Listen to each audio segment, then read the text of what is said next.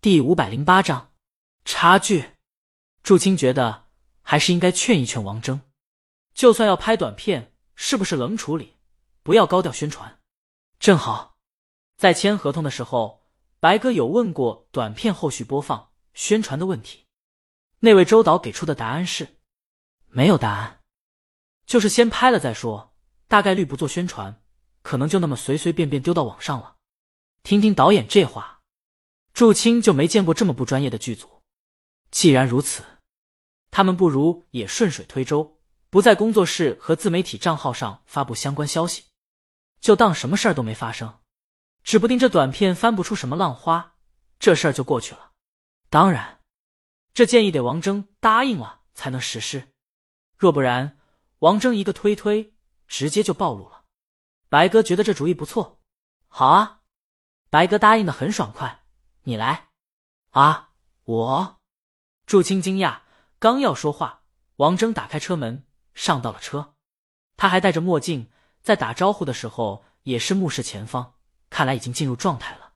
白哥看祝青一眼，轻轻示意。祝青鼓足勇气，从粉丝的角度出发，把他的建议说给王峥听。那怎么行？王峥不只要在社交账号上发，还要大肆宣传，这么酷的短片。他不允许他的粉丝没看过。祝青泄气了，以往他都是默不吭声的小跟班，刚才那建议真是他思前想后以后鼓足了勇气提的。他为了王峥好，他觉得王峥一个多月没拍片，忽然接一个短片，指不定会让马导阴阳，然后闹出不少笑话，最终拉低自己地位的。你可是影帝啊！祝青这么想，却没说出来。他在王峥面前。总是缺乏说话的勇气，因为他喜欢王峥，这很正常。谁不喜欢王峥呢？又帅又有演技，又是影帝。可祝青觉得他的喜欢跟粉丝喜欢偶像不一样，即便剥离了偶像的滤镜，他依然喜欢王峥，喜欢他的温文尔雅，喜欢他的书卷子气，喜欢他毛手毛脚的。王峥却不说他。然而，都说近水楼台先得月。他却丝毫不见碰到月亮的机会，水中倒影都没有。在助理祝青心思百转时，车子启动，然后王峥看到江阳了。王峥让司机停下车，落下窗子，向江阳打了个招呼：“你去不去片场？”江阳在玩游戏，不知道听没听见王峥的话，只是见到他以后招了招手，蹭个车呀。祝青无语：“大魔王家里还缺车吗？”王峥答应了，但祝青见江阳依旧站在原地不上车。不一会儿，李青明下来了。祝青眼前一亮，大魔王今天上半身穿着白色休闲西装，里面是红白格子 T 恤，用一条丝带轻轻一系，下身又穿了一件暖黄色的裙子，像阳光一样灿然和优雅。江阳过去说了几句话，李青明点了下头，亲江阳一下后，拍了拍他肩膀，目送他上了王峥的车。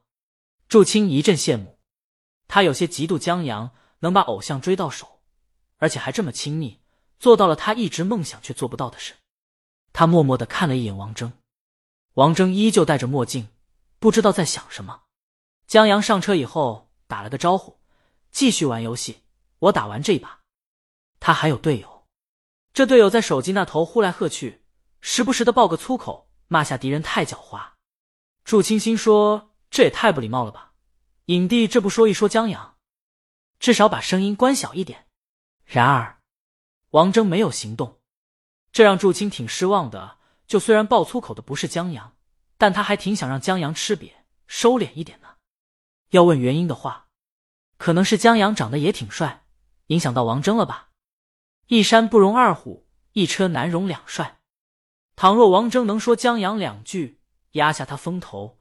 就感觉王峥地位就抬升了，就这种怪怪的心理，才不是因为嫉妒之类的。车子驶出小区以后，祝青终于见到王峥说话了：“你把手机给我。”来了。祝青从副驾驶侧过身子看，江阳递过去，干什么？王峥拿过手机，对语音那头的人说：“爸，你记得吃降压药啊。”这老头太亢奋了，有一种失去了管束，终于可以上大分的亢奋。王峥让他别兴奋过度，血压飙升了。知道了，知道了。王大爷不耐烦。祝清默默坐正了身子。老爷子嗓门可真大。片场在园区，他们到片场的时候，祝清远远的看见导演坐在椅子上。八倍镜给我，我有狙。祝清看一眼白鸽，他知道这剧组不专业，但这也太不专业了。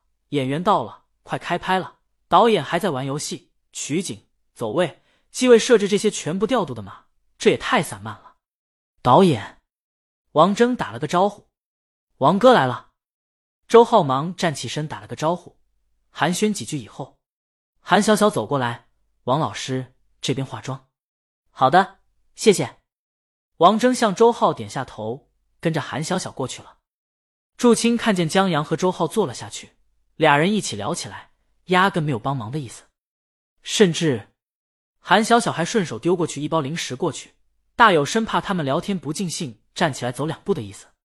在进到片场以后，祝清惊讶的发现剧组有条不紊，有摄影师拿着分镜脚本，带着助理在规划机位，有人专门负责场地道具。